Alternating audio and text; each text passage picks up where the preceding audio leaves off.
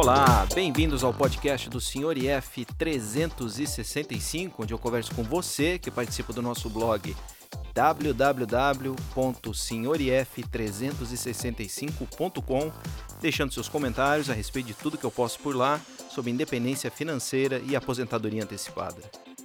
A cada novo episódio, eu trarei um convidado diferente que irá compartilhar um pouco da sua jornada em busca de um futuro financeiro mais tranquilo.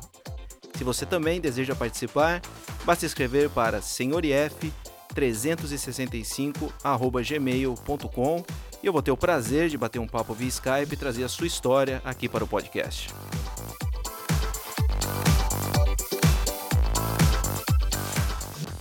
Essa semana eu tô super animado porque acho que todo blogueiro que se preze já deve ter recebido um e-mail do pessoal perguntando: mas no que que eu posso investir? No que que eu, que que você recomenda investir? E como todo blogueiro sério, acho que a maioria vai concordar comigo, a gente sempre dá aquela resposta: pô, eu não, não posso aconselhar, eu não posso dar indicação de investimento, mas eu sei quem pode e essa semana a gente vai conversar com alguém que pode. Eu vou conversar com um CFP, que quer dizer Certified Financial Planner, ou então traduzindo para o nosso português, é um planejador financeiro certificado, ou seja, alguém que estudou, alguém que tem formação e que vai, vai dizer para a gente como é que isso ajuda na conquista da independência financeira ou então no nosso dia a dia financeiro. Eu converso com o Márcio Volter, que ele é sócio-diretor da Pacer PFP, que tem o mesmo site, Passer PFP, Passer na verdade, tô falando errado, né, o, o Márcio? Passer, Passer. Não, Passer, tá, tá próximo, PFP, tá a gente vai deixar lá, tá próximo, eu vou aprender. E até o final eu vou falar CPF um monte de vezes, você me corrige, porque CFP não ainda não entrou na cabeça. Boa tarde, Márcio, tudo bem? Boa tarde, Luiz, tudo certo, cara, e você? Pô, tudo ótimo, prazer estar aqui com você. Para quem achar que eu tô fazendo propaganda, não é propaganda, tá? A gente entrou ah, em é contato é verdade, aí, é, o pessoal vai claro achar que eu tô fazendo é. propaganda. Inclusive, antes de começar a gravação, eu já pedi desculpa para ele, porque eu vou colocar ele contra a parede, porque a gente já tá cansado Por de favor. ver propaganda de gente querendo vender, é, como é que é, planejamento, vendendo investimento. Eu falei para ele Isso. que eu tô com saudade da época do do gerente de banco que a gente sabia que o cara estava defendendo o interesse do, do, banco. Pelo menos ali a era, gente era sabe. mais claro, né? Era mais claro. Hoje em dia tá um negócio super nebuloso, porque tá todo mundo ficando rico na internet e querendo compartilhar com você. Eu falei, é, poxa, é, velho, quanta gente boazinha, né? Então vai ser um prazer é, conversar é, com você. Não é propaganda da empresa. Se eu colocar você contra a parede, eu já peço desculpa antecipadamente. Mas eu, eu, eu particularmente, ah, tenho essa curiosidade, sempre tive curiosidade, curiosidade de conversar com alguém. Com um profissional de finanças.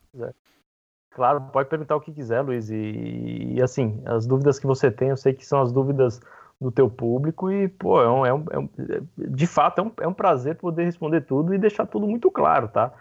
É, contribuir um pouquinho aí com, com o que eu vivo, com o que eu vivo já aí há, um, há, uns bons anos aí no mercado financeiro, o que, que eu vejo de, de profissionais e como é minha atuação, etc., tranquilamente. Então tá bom.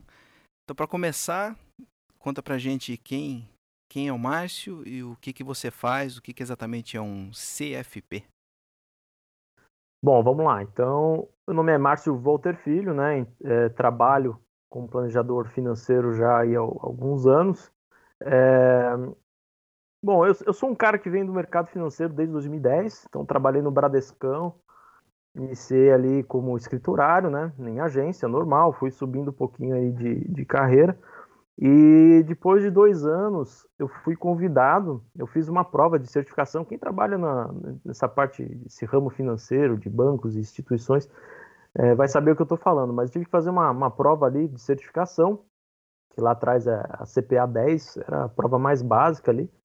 E eu fui muito bem, eu acabei acertando 100% da prova, e para mim foi uma surpresa muito grande também e isso chamou um pouquinho a atenção da, da corretora de ações do Bradesco. Então, eu estava na agência, é, de fato, eu não, não tinha uma, uma ideia de ficar para sempre no banco, porque eu já conhecia muitas das sacanagens aí que eram feitas, e assim, nem culpo muito o gerente, é culpa da, da instituição mesmo que cobra, né? O gerente, infelizmente, ele é empregado, ele tem que pagar os boletos dele, tem que seguir a cartilha, né? Não tem jeito. Mas aí a minha ideia sempre foi trabalhar com ações, ver essa oportunidade e 2000, a partir de 2012 trabalhei na mesa de ações do, do Bradesco aqui em Santa Catarina, né? Então uma experiência excelente, é, muito boa mesmo. Aí eu vivi na prática que era mercado de verdade. E, e, eu vi uma oportunidade de entregar produtos bons, né? No caso, fazer o cliente ganhar mais dinheiro. Então, eu, de certa forma, estaria vendendo produtos cada vez melhores, né? É, operações estruturadas que gerariam um retorno muito mais legal do que um, um título de capitalização, um consórcio qualquer fundo com uma taxa de administração absurda, né? Então, é, enfim, passei um tempo na corretora, acabei saindo porque, no final das contas, era um pouco mais do mesmo, né? Infelizmente, é, por ser de um grupo né, muito grande, né? Tem, tem suas, suas, suas cobranças, tem seus vieses, né? Não vou entrar aqui no detalhe, mas o fato é que eu não acabei não me identificando mais com, uh, com o trabalho em si, né? Aí virei CFP, eu, eu comecei a trabalhar com planejamento financeiro em 2014. Então tem uma empresa aqui muito bem vista na região aqui, uma das pioneiras em planejamento financeiro no país.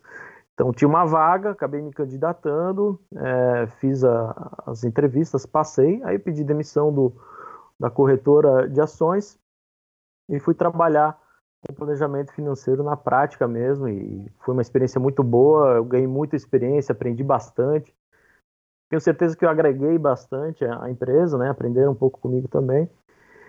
E acabei ficando aí até 2017 e a partir aí de 2018 abri minha própria consultoria e agora trabalhando aí nessa parte de planejamento financeiro e consultoria de investimentos também, já que eu sou tenho algumas certificações, uma delas é, é digamos a de consultor de valores imobiliários pela CVM mesmo, então é, tenho, tenho clientes tanto na parte de investimentos quanto de planejamento financeiro. E agora, para responder de fato a tua pergunta, tá, Luiz? Desculpa toda a explicação inicial.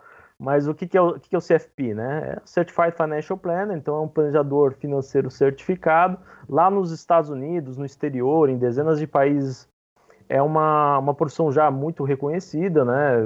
Muito antiga, nos Estados Unidos, inclusive, é uma das mais satisfatórias. Acho que até saiu uma pesquisa, acho que era a sexta profissão onde o pessoal gostava mais né, de trabalhar, tinha mais qualidade de vida, aquela coisa toda. E aqui no Brasil é muito novo, né? Então agora estão começando algumas iniciativas pela Planejar, que é a Associação Brasileira dos Planejadores, né? Então tem às vezes é, volta e meia, não sei se chegou a ver, mas na Globo News vai aparecer, em outras mídias, né?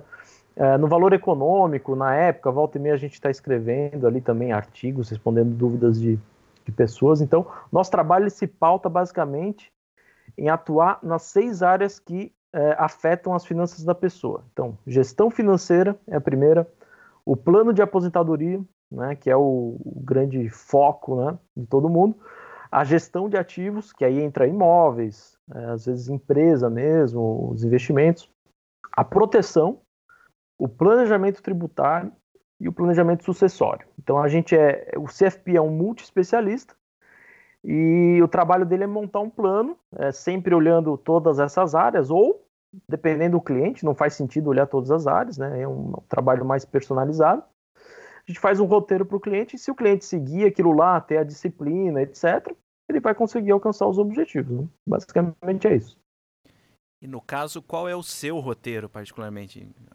Antes de começar a falar do, do que a gente tem para falar em termos de independência financeira, você como um profissional da área, o que, que você tem para você? Qual é o seu, como é que você enxerga o seu, o seu futuro financeiro? Você segue algum plano de aposentadoria antecipada? Você conta com uma aposentadoria normal? O que, que, que, que você quer para você e a sua família nesse sentido? Então, hoje minha família se resume à minha esposa, né? A gente não tem filhos ainda, mas é, a gente já tem uns objetivos. O, eu não quero fazer uma.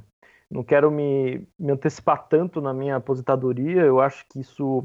Por eu gostar muito né, desse assunto, eu gostar de investimentos, gostar de planejamento financeiro, eu acho que não faria sentido eu talvez me desgastar demais para, por exemplo, daqui a 7, 8 anos, quando eu tiver ali 40 anos, eu parar. Né? Então eu, eu, eu gosto de fazer aproveitar um pouquinho mais uh, do meu jeito a jornada, né, curtindo o trabalho. É, o meu plano hoje, Luiz, é, é aos 50 anos eu, eu tenho uma independência. Não vou parar de trabalhar, com certeza não vou, mas aí provavelmente vou trabalhar meio período, talvez atender é, clientes específicos, alguma coisa nesse sentido. Tenho, tenho outros planos ali também quanto à questão de expansão, na parte de investimentos também, então isso tudo tomaria meu tempo. Eu, eu acho que eu teria desejo de continuar sócio da, das, das, minhas empresas, né? Então, é, o meu plano hoje é muito simples, né? Com 50 anos eu ter o suficiente para gerar ali em torno de 20 mil por mês em valores de hoje. Acho que hoje seria seria assim legal para mim. Eu levo uma, uma vida enxuta, não tenho grandes extravagâncias, né? Então é, tenho o meu plano, é, sempre atualizo o meu balanço patrimonial, sempre é, eu tenho, eu tenho minha planilha. Desde os 17 anos eu tenho planilha, então quando eu fui comprar meu carro, já tinha aqueles juros absurdos, não sei se tu lembra, né? Que era financiamento 2, 3% ao mês, era uma coisa absurda. Isso, isso falando aí de 15, 20 anos atrás, né? Mais ou menos uns 15. Então, eu, eu fiz a planilha justamente pensando, porra, não posso pagar juros, vou comprar meu carro à vista, né? E naquela época meu salário era muito baixinho, né? Meu primeiro emprego, né? 16, 17 anos. Aí eu fui comprar meu carro à vista só aos 24 anos. Nesse meio tempo eu usava um pouquinho o carro do pai, aquela coisa toda, ajudava em casa, né? Então, é, eu sempre tive esse viés de, de plano, sabe? Então eu tenho meu plano, sei exatamente quanto tem que guardar, qual é a rentabilidade acima da, da inflação.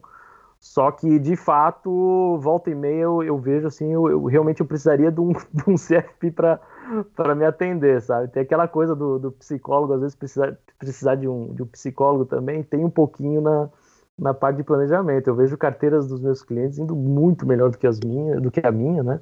Isso é relativamente comum na nossa profissão. Você falou aí uma renda de, de 20 mil por mês. Quanto é que você calcula hoje que seria necessário ter em patrimônio, em termos de patrimônio, para gerar uma renda hoje de 20 mil? Só para ver se o número da galera de fundo de quintal, que é igual a gente, bate com, com a de um profissional.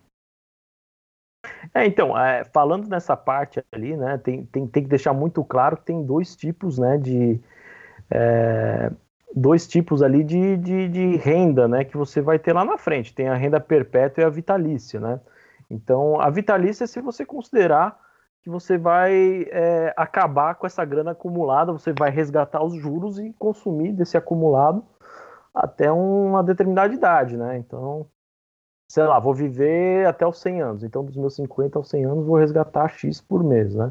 Ah, alguma coisa nesse sentido. E tem a renda perpétua. Então, no meu caso, eu trabalho de certa forma com a, com a renda vitalícia. Então, hoje, é, estimo ali que em torno de é, 4, 5 milhões de reais, né? Seria mais ou menos isso aí para que eu busque ali os 20 mil com alguma tranquilidade, né? sem, sem assim é, precisar alterar muito o perfil dos meus investimentos. É, pior, pior que bate com a continha de padaria que a gente faz aí no. Como é, que, como é que vocês fazem normalmente? Não, é a regra de 4%, mais ou menos, do que o pessoal fala, de 4% dá para tirar do, do, do, principal, ou mesmo uhum. que o que anda rendendo hoje em dia, do, do, do meio por cento, aí você repõe um pouco da inflação tal. Fica, fica mais é, ou tem, menos. Tem, é, tem, tem continha no Excel, né? Que tu pode fazer. Por, por, isso que eu falo, depende muito quando você vai parar, né? Se, por exemplo, eu parasse ali com 60 anos ou 70, com certeza não ia ser necessário 4, 5 milhões. Seria, sei lá, 3 milhões, 2 milhões e meio, né? Porque a minha estimativa de vida seria é, muito, muito menor, né? O, o uso do, do, dinheiro seria por, um, por muito menos anos, né? Então a conta no Excel certinha é, envolve ali PGTO, valor futuro, etc. Aí vai, vai algumas, algumas contas aí meio diferentes, mas, mas é, a grosso modo dá para dizer que está mais ou menos correta essa regrinha então dos 4%. Mais ou menos seria isso aí sim. Né? Mas tem que levar em conta que depende muito do perfil, né, Luiz? Ó, por exemplo, pô, a gente está vendo aí Selic a 5,5, daqui a pouco vai bater 4,5, provavelmente no ano que vem e a inflação não vai baixar de 3,5%, por exemplo. Então a taxa real a gente está falando aí de 1%. Então a, as contas que a gente faz é sempre baseada na taxa real. Então, se, por exemplo, o meu perfil, sei lá, é conservador e, e a taxa real vem diminuindo, eu vou ter que acumular muito mais dinheiro, né? Ou correr mais riscos, né? Então, isso aí influencia, pelo menos na nossa metodologia, né, como planejador financeiro. Eu já reparei então que você não tem exatamente planos de aposentadoria antecipada. Mas como é que você enxerga não. o movimento FIRE, que é o de independência financeira e aposentadoria antecipada? Se chegar um jovem para você hoje de 20 anos no seu escritório, falar, ó, oh, uhum. Márcio, eu quero, quero que você faça um planejamento financeiro para mim, de independência financeira, aposentadoria antecipada, eu quero parar com, sei lá, 35 anos. O que, que você vai fazer? Você vai Isso. rir da cara dele, enxotar ele do seu, do, do seu escritório, falar, moleque, vai trabalhar, não enche o saco, isso aí não existe. Ou você, você realmente enxerga que é possível, de repente o cara, obviamente, não estamos falando que o cara vai acumular 10 milhões, 30 milhões, porque obviamente é sim, é possível. Estou dizendo dentro de um, de um número razoável, 2, 3 milhões, 4 milhões. Você acha que isso é um plano possível, um plano viável, ou a gente está viajando na maionese? Agora eu queria que você falasse de sinceridade mesmo. Eu não sei o quanto você lê do, do meu blog, sim, talvez você tenha visto sim, meus números. Eu estou fazendo, fazendo e aprendendo. Eu não sei o que, que vai acontecer lá na frente uhum. e eu conto com a flexibilidade. Se não der certo, eu volto a trabalhar, vou fazer alguma outra coisa.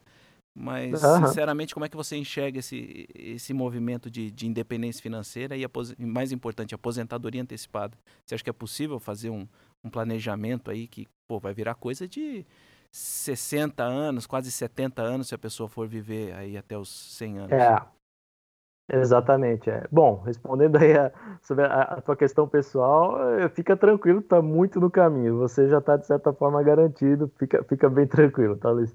E, e quanto a esse exemplo, né, de alguém muito jovem querendo parar assim, é, também com uma, uma idade aí é, bem baixa, né? Nossa idade hoje, hoje por exemplo, eu tenho 33, né? Então alguém vindo com 18 parando mais ou menos na idade que eu tenho hoje é espetacular, né? Mesmo se privando aí de, de algumas, algumas coisas nesse, nesse período aí de poucos anos, né? É, não ia rir de jeito nenhum, pelo contrário, eu, eu, eu admiro muito é, o que eu não vejo muito é realmente na prática com os meus clientes. Eu não dei ainda, digamos, sorte em encontrar alguém com, com a disciplina, com o foco que é necessário para alcançar esse objetivo. É difícil? É extremamente difícil, né? Porque é, é tudo baseado em matemática. Aqui não tem nada de. É, lógico, tem fatores comportamentais que influenciam, mas para saber se é possível ou não é fazer as contas e mostrar a conta para o cidadão, né? Então, é, é um sonho possível sim. Depende da matemática, vai depender da disciplina, vai depender de fatores como sorte, inclusive, nos investimentos. É, muitas vezes entrar num ciclo aí da bolsa muito bom, isso pode antecipar muito né, os objetivos. É, é, só que assim, é, o, o, que eu vejo, pelo menos com os meus clientes, é que hoje as pessoas não estão muito dispostas a abrir mão de parte da qualidade de vida, ou boa parte da qualidade de vida, para antecipar os objetivos, né? Então, nunca peguei alguém extremamente jovem, acho que o cliente mais jovem que eu já tive tem ali 20, 20 e pouquinhos anos, mas o plano dele é, é parar só aos 50 também, né, 60, então é, teria, que, teria que ter dois aliados, também teria que ter um outro aliado, né, Luiz, que tu já comentou ali no blog, que é a questão de ter uma renda muito alta, né, por mais que a pessoa tenha uma, um padrão de vida muito baixo, ele vai ter que ter, por exemplo, é, fatores como padrão de vida baixo, objetivos, né, o tamanho do objetivo que ele quer, a, a família, então a família tem que estar comprada nesse objetivo junto. É, então vai muito dessa parte de relacionamento, a saúde, né? Então você tendo uma saúde boa, você vai ter menos gastos, né? Você não vai ter que se preocupar tanto com gastos exorbitantes com planos de, de saúde, etc. Então são muitos fatores que influenciam nessa busca. Mas que é possível, não, tenha dúvida. A, a, a, grande questão é o esforço que tem que, tem que botar ali, né? Não é só um esforço de, de cortar gastos, tem que ter um baita esforço em fazer renda, ter rendas passivas, trabalhar às vezes final de semana. Então, se a pessoa quer pagar esse preço, excelente. Eu, eu simplesmente aplaudo, eu gosto muito de certa forma, não nessa velocidade, mas é o que eu busco também. Então, acho excelente. Inclusive, que por isso que eu também acompanho o teu blog de outros profissionais ali, que eu, eu, eu gosto muito de ver essas histórias, ver quem está buscando, quem quer se informar, né? Então, acho excelente. E você, como CFP, você sim, você chega ao nível de se, se envolver na, no orçamento da pessoa ou não chega a esse nível de detalhamento ah, de saber, pô, tu tá gastando muito com supermercado, você chega nesse nível de, de, detalhamento ou é só, ó, os gastos são esse aqui, os ganhos são esse aqui e aí faz as contas em cima disso? Ah, olha, para tu ter ideia, Luiz, é, a gente chega a saber assim se, se às vezes o, o cliente tem amante, o quanto gasta na amante, o quanto gasta na. Cara, é, é, é inacreditável. Coisas assim que filhos às vezes não sabem, a gente sabe. É um nível de confiança extremamente absurdo. Lógico, tem clientes que são mais fechados, mas não tem jeito, eles vão se abrindo durante o, o percurso, durante o projeto, né? Isso é muito normal. E tem clientes assim que logo de cara bate o santo, aí já vai abrindo, ó, não, beleza, ó, é assim, assim, assado, pô, tô devendo aqui, fiz rolo ali, etc, sabe? E, e a gente, né, o principal da nossa, da nossa profissão, sabe, Luiz, não é nem a questão técnica, ah, quanto vai entregar mais de retorno, lógico que isso é importante, né, essa parte quantitativa, mas a confiança, sabe, o fato do cliente ter alguém que ele pode se abrir, saber que, porra, não tem a menor possibilidade do cara depois sair falando para outros, né, o que, que acontece na vida dele, porque se isso acontece com um profissional como eu, simplesmente a carreira acaba, né, e acaba o dinheiro, acaba tudo, né. Então isso aí já deixa o cliente extremamente tranquilo, sabe? Ele pode desabafar, pode falar situações que ele não pode abrir com a família, pelo menos nesse primeiro momento, né? A gente sempre prega pela transparência, né? É, que daí é mais fácil chegar nesses, nesses objetivos todos, né? Mas é inacreditável, cara. É bem assim mesmo. A gente, dependendo do processo, a gente abre o extrato do cliente, cartão de crédito, e a gente planilha todas as linhas de despesa. A gente sabe exatamente onde foi cada centavo do cliente. E depois mostra para ele. Inclusive, isso é, um, é uma das, do, dos trabalhos dentro da gestão financeira, que é uma das áreas, né? Saber onde é que está indo o dinheiro. Tu não mensura, tu sabe, se fica, se fica aquela coisa, deixa a vida me levar e tal, tu não chega a lugar nenhum, né? Pô, então é, dá, dá, trabalho, então. Nível, se chega a esse nível ah, de detalhamento, demais. dá trabalho. Tem muita gente trabalhando para você na sua empresa? São quantas pessoas? Hoje tem a, a, minha esposa, tem, tem meu sócio, mas hoje a estrutura é muito enxuta porque eu tenho um problema também em, em delegar. Isso sempre foi um problema. Eu sempre tive cargo de chefia nas empresas que eu trabalhei, eu sempre fui muito muito ruim assim de realmente delegar, então eu acabo abraçando muitas coisas. E agora nessa profissão eu também tenho uma dificuldade porque envolve números, coisas muito pessoais dos clientes, sabe? Eu às vezes quero guardar tudo para mim, justamente por esse esse receio de às vezes escapar alguma informação, não não por negligência às vezes do do funcionário, mas por qualquer outro motivo, né? Às vezes, sei lá, ficou algum papel em cima da mesa, sabe? Que alguém deixou, aí foi um outro cliente, foi lá e viu, sei lá, o saldo do cliente na conta e tal. Então isso dá um trabalho enorme. E o que eu conto é com a tecnologia daqui a pouco, né? Para a gente ganhar algum tipo de escala nisso. Infelizmente, hoje a gente não acha muitos softwares né, interessantes. Tem alguns ali na, na, questão de consolidação de investimentos, de, de tem o Guia Bolsa, por exemplo, o Organize, o Mobius, esses aí na, na, questão de gestão financeira são bons, só que ainda não tem um nível de personalização que a gente busca, né? Então, infelizmente, né, a gente ainda tem que contar com a boa e velha planilha, né? Não tem jeito. Mas dá um trabalho enorme, né? Infelizmente eu tenho que recusar aí alguns trabalhos porque falta tempo. Infelizmente a gente só tem 24 horas e a gente ganha mais escala na parte de investimentos, né? É, aí é mais é, é, possível você atender, a responsabilidade às vezes é até maior, só que você pode atender mais clientes ao mesmo tempo, né? Então, às vezes a gente tem que ficar ali dividindo os clientes de um lado para o outro e medição de tempo o tempo todo. Né? Entendi. Bom, você meio que já respondeu o que, que um CFP pode ajudar na conquista da, da independência financeira. Mas qual seria o grande diferencial entre alguém que já faz alguma coisa como aqui eu faço, por exemplo, já anoto todos os gastos, Isso. planilha e tal. É, qual seria o grande diferencial entre continuar fazendo o que eu estou fazendo hoje e contratar um serviço de, de planejador financeiro? Cara, assim, é...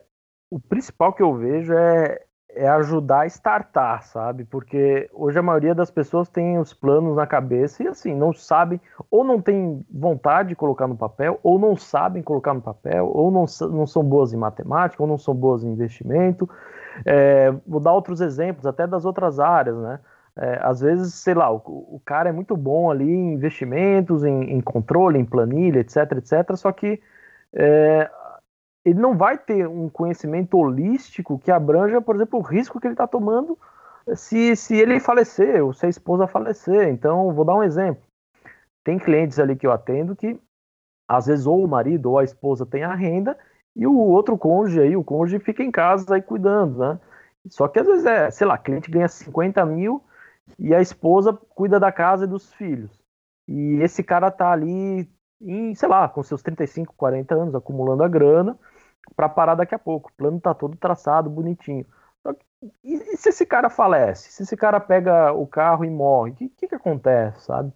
Então, muito possivelmente, se esse cara tá fazendo o plano dele sozinho, pode ser que ele não tenha levado isso em consideração e não tenha pensado num, num, num tipo de proteção, né?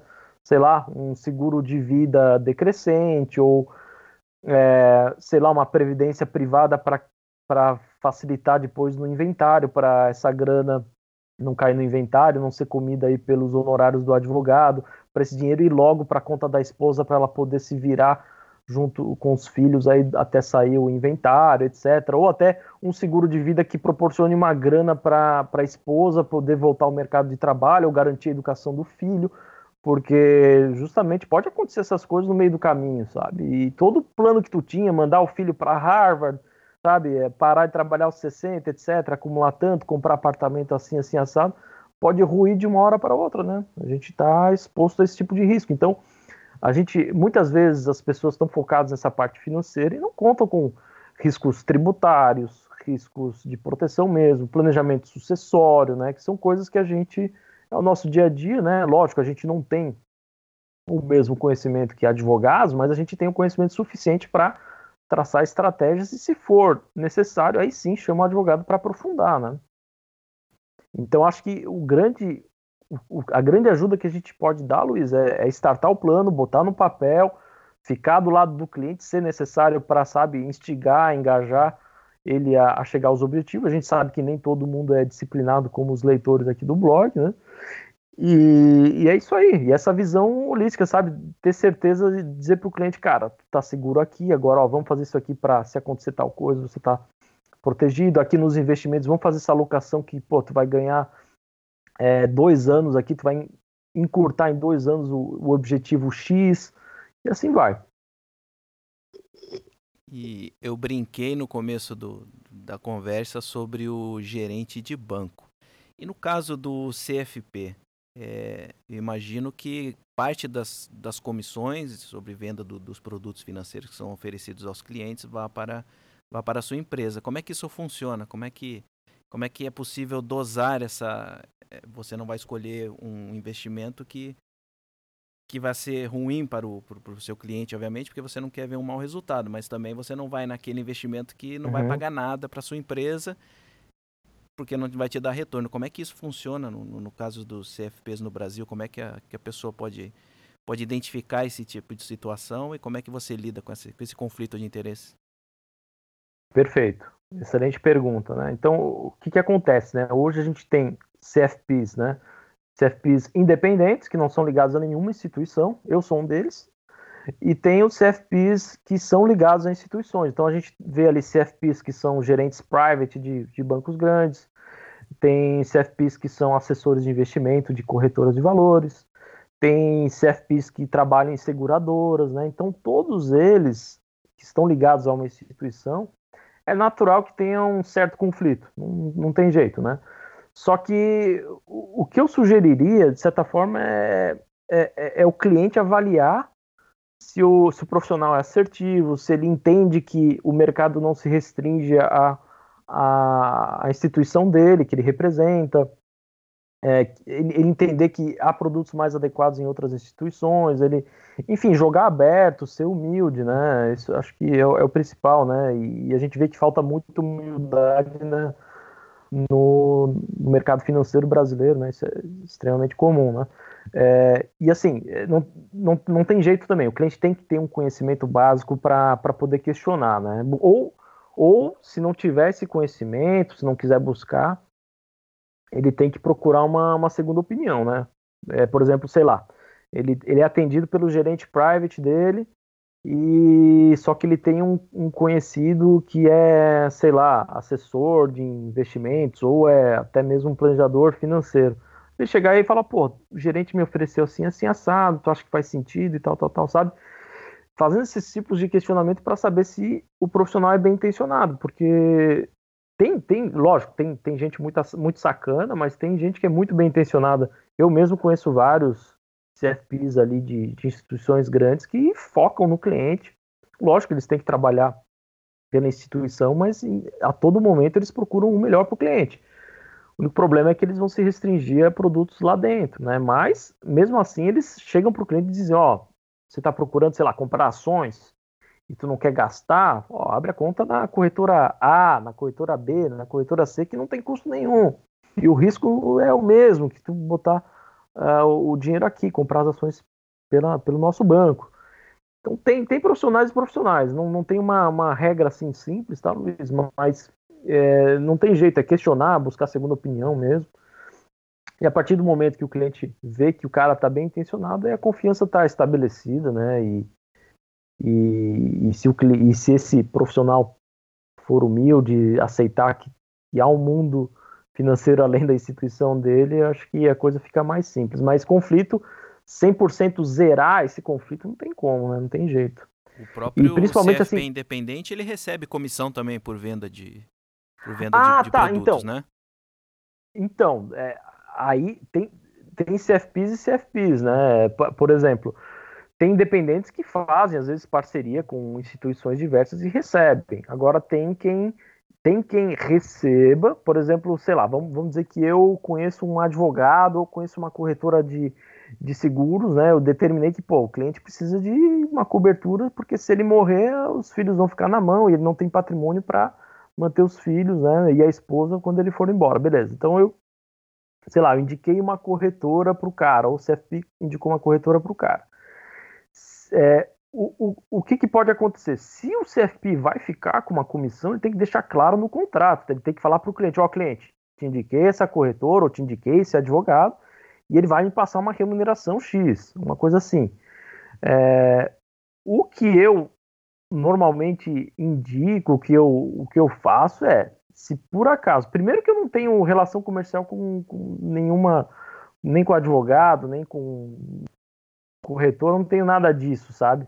Eu não sou remunerado por nenhuma instituição, mas se eu fosse, o que eu faria? Eu chegaria para o cliente e reverteria essa grana para o cara, para o cliente. E daí a, o conflito de interesse, né, a desconfiança do cliente acaba. Então isso é até uma dica aí para quem está ouvindo aí que de repente pensa em ser planejador. Eu acho que é uma boa. Então, se você chegar para o cliente, tu cobra dele um valor mensal, por exemplo e você determina que, pô, realmente ele vai precisar de um advogado aqui, um corretor ali, que ele está todo enrolado, etc, etc, e ele vai precisar de um produto financeiro também lá. Se ele conseguir é, ser sincero com o cliente e, e, e devolver essa grana para o cliente no contrato, quando ele for firmar, deixar claro, ó, eu posso receber comissões, só que eu vou reverter essas comissões todas para você. Pô, aí é, eu acho que é espetacular, sabe, Luiz? Aí eu acho que fica uma, uma, uma transparência boa e o conflito de interesses vai diminuindo até acabar. A dica boa então. Então Mas o cara tem de, tem, é, é obrigado a discriminar, então, toda vez que você que você faz um planejamento e está recebendo comissão, isso é isso é obrigado, você é obrigado a discriminar que está recebendo comissão, então.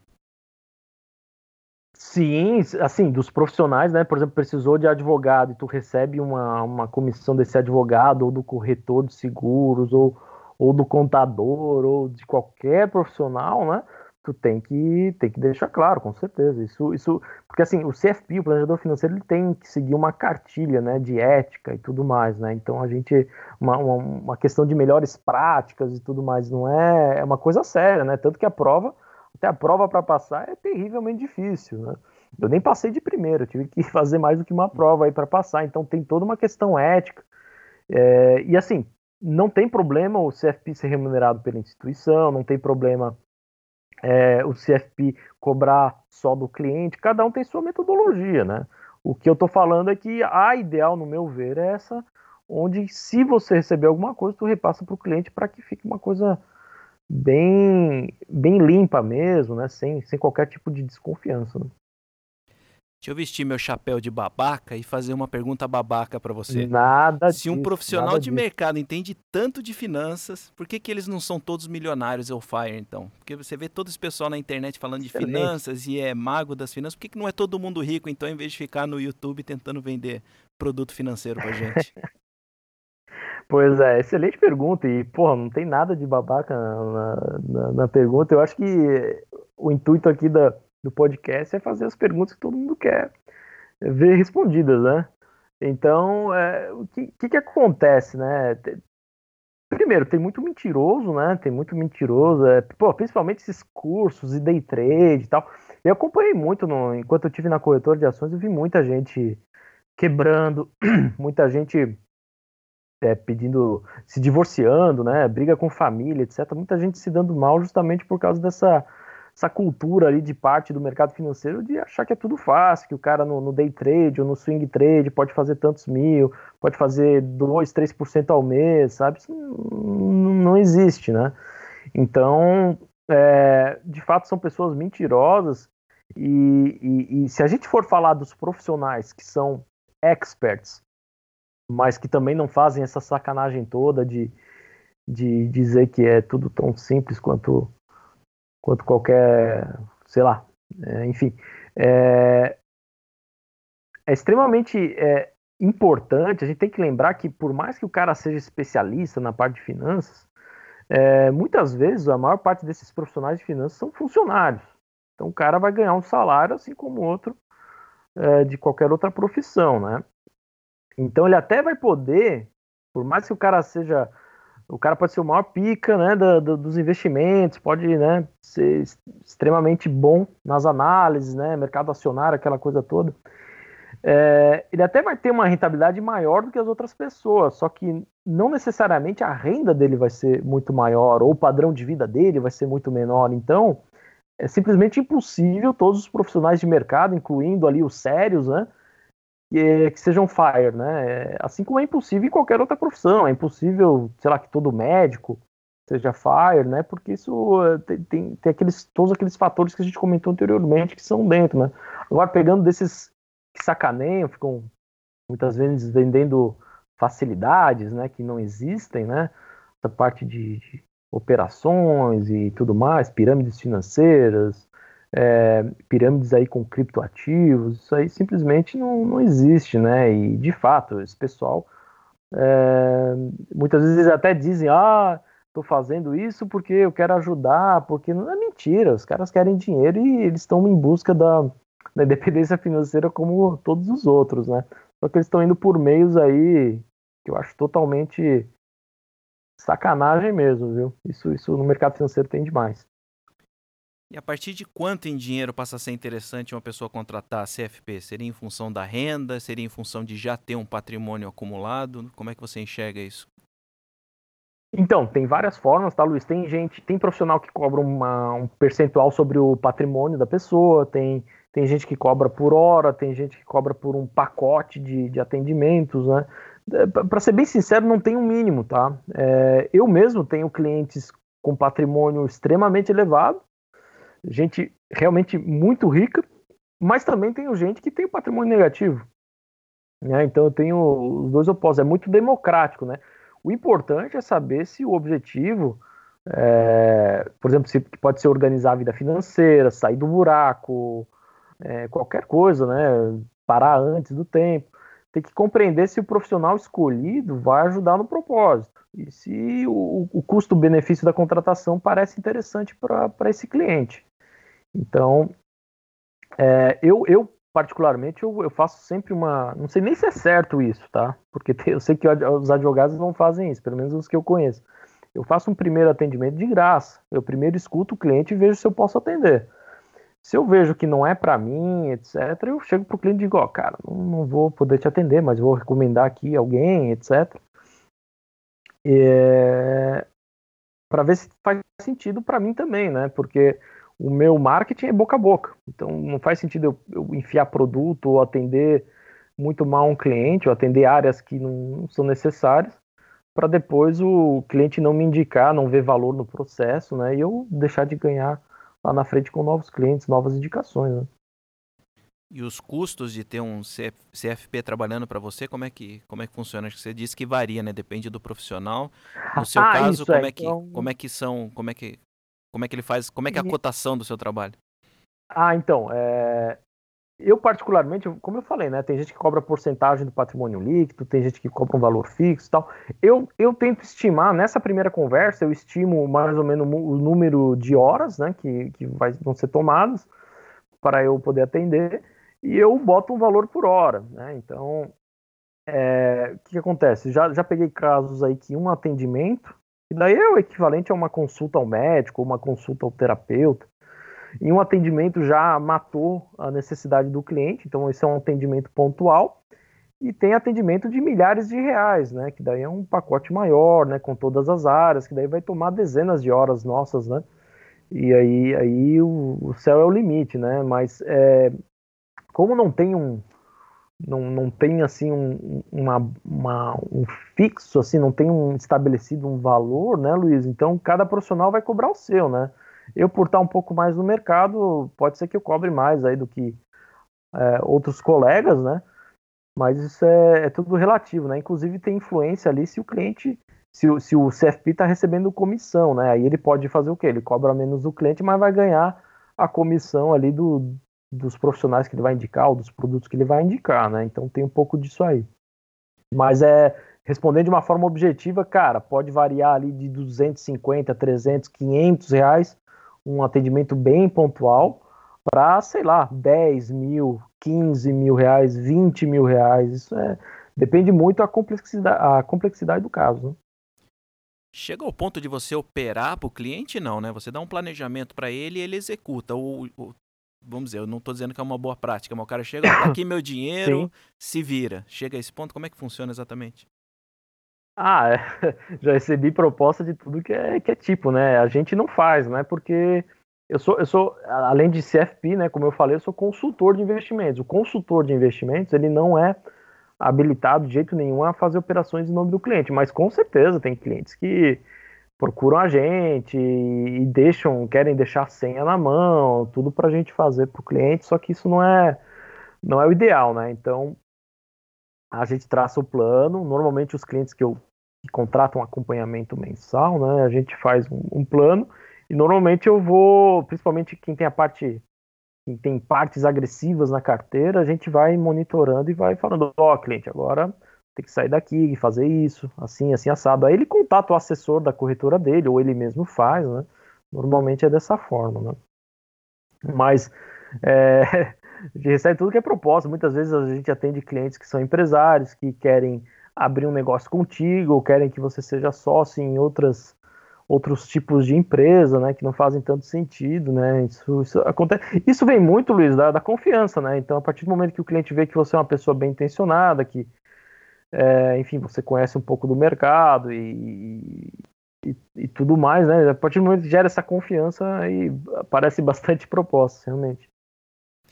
E se você fosse traçar um plano de independência financeira e aposentadoria antecipada hoje, para quem está começando do zero, como é que ele se pareceria? Bom, é, eu primeiro, o que, que, que, eu sugeriria né, para o cliente? Né? Primeiro colocar numa planilha, né? Todas as receitas, todas as despesas, extremamente no detalhe, sabe? Fazer um, um detalhamento. Pode ser, se não for planilha, pode ser software, qualquer coisa, enfim, mas tem que estar escrito. Pode ser até papel e caneta, não tem problema. Aí eu faria simulações, né? Opa, tô dessa forma, né? Tá sobrando X por mês. Quero parar daqui a 15 anos, faz sentido com o meu cenário atual? Não faz. Aí eu partiria para a parte de análise, né? Opa, não faz sentido, né? Não consigo buscar os meus objetivos. Então, o que, que a gente estudaria? Primeiro, ajustes nas despesas, né? Não é tão fácil a gente ganhar mais dinheiro, mas muitas vezes é mais fácil a gente cortar despesas. Aí estudaria ajustes nas despesas. Se esses ajustes seriam suficientes para os meus objetivos, ok. Se não fossem, aí eu incitaria o cliente a buscar outras formas de renda, né? Hoje em dia está muito mais fácil de conseguir rendas adicionais, né, com o advento aí da tecnologia, mídias sociais, né, então sei lá, trabalhos pontuais. É, às vezes o, o, cliente é muito bom em inglês, pode dar aula particular de inglês, sei lá, pode dar qualquer outro tipo de consultoria, vendas online, marketing digital. Às vezes o cara é muito bom em relacionamento, ele aproximar profissionais, né, de, desses, desses conhecidos dele, né, que às vezes tem um potencial financeiro muito bom, Só ganhar não uma vai comissão... falar blog, hein? Só não fala blog, aí, pelo amor de Deus. Aí, aí você que vai responder, né, Cidade? Não, não, blog não dá dinheiro, cara. Mas vou te falar, cara, se tu, tu quisesse aí, se tivesse interesse em expandir e tudo mais, acho que teria formas aí de você ganhar dinheiro, tá? É... Mas blog, blog é uma boa, sim, marketing digital, com certeza. E, e, e, com essa. incitando o cliente dessa forma, fazer essa renda a mais aí, é, a gente avaliaria, avaliaria, né, ao mesmo tempo é, se essas rendas, ok, agora deu tudo certo, beleza. Aí, ao mesmo tempo que fechou todo esse ciclo econômico, essa primeira parte, a gente ficaria de olho no resto, que é o quê? É, pô, o cara, o cara pode ficar inválido e a renda dele cair pela metade. Aí, pô, faz sentido ele ter um, um produto que, que é, segure ele na invalidez? Pô, beleza, faz sentido, não faz, né? É, eu mesmo, eu tenho seguro invalidez, por exemplo. Porque se hoje eu morrer, é, eu, eu quero deixar, por exemplo, a minha esposa muito mais tranquila financeiramente. Então hoje, daqui a um tempo não vou precisar mais, né? Daqui a alguns anos não vou precisar mais, mas hoje para mim é interessante. Então fazer esse tipo de avaliação. É, parte tributária, pô, analisar, né? Se tá, beleza, estou ganhando minha renda, estou tendo minhas despesas, pô, será que não tem como pagar menos imposto? Então avaliar né, se, se tem produtos financeiros que, que garantam ali um, um pagamento de imposto menor, de forma lícita, lógico. Ver se você não está correndo riscos tributários, isso é muito comum, já peguei cliente aí ganhando milhões na conta durante um ano, sem lastro nenhum, se a Receita pega uma multa astronômica, aí é, tem que, tem que, não adianta aí tu acumular um monte de dinheiro, daqui a pouco a Receita, o governo aí catar tudo, né? E a parte sucessória se fizer sentido, né? Eu acho que para quem está nesse objetivo FIRE aí, não, não, faz tanto sentido porque são pessoas novas, não tem às vezes muitas vezes filhos, não tem que se preocupar com isso, né? Mas mais para frente, quando tiver uma grana acumulada, até para evitar brigas entre filhos e tudo mais, fazer uma estratégia sucessória seja interessante. Mas eu acho que pensar essa, essa parte financeira ao mesmo tempo, ficar de olho se é importante você proteger o patrimônio que tu está acumulando ou não, acho que isso aí é essencial, viu, Luiz? Acho que dessa forma, bem a grosso modo, de forma simplificada, acho que já é um, um início aí de um bom, de um bom planejamento, com certeza. Aí depois são detalhes, né? Para onde vai o dinheiro, ações, fundo imobiliário, etc. Aí, aí realmente é, é tema para outro podcast.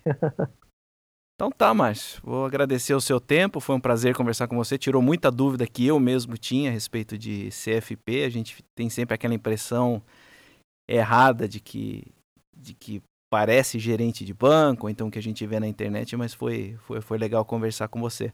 Quem quiser saber mais sobre o seu trabalho, entrar em contato, como é que faz? Bom, primeiro aí, te agradecer bastante, Luiz. Eu já te falei até anteriormente, né? Eu sou fã do, do teu trabalho, de, de outros profissionais aí também. É, profissionais não remunerados, né? Como tu comentou ali, né? Que tem os blogs, né? É, que expõem ali a, a, toda essa, essa vivência, essa experiência e, e incitam, né? Engajam a galera aí a, a alcançar o, os, os mesmos objetivos. Isso, acho que isso é muito importante. Então, agradecer ali o espaço sou fã aí do, do trabalho.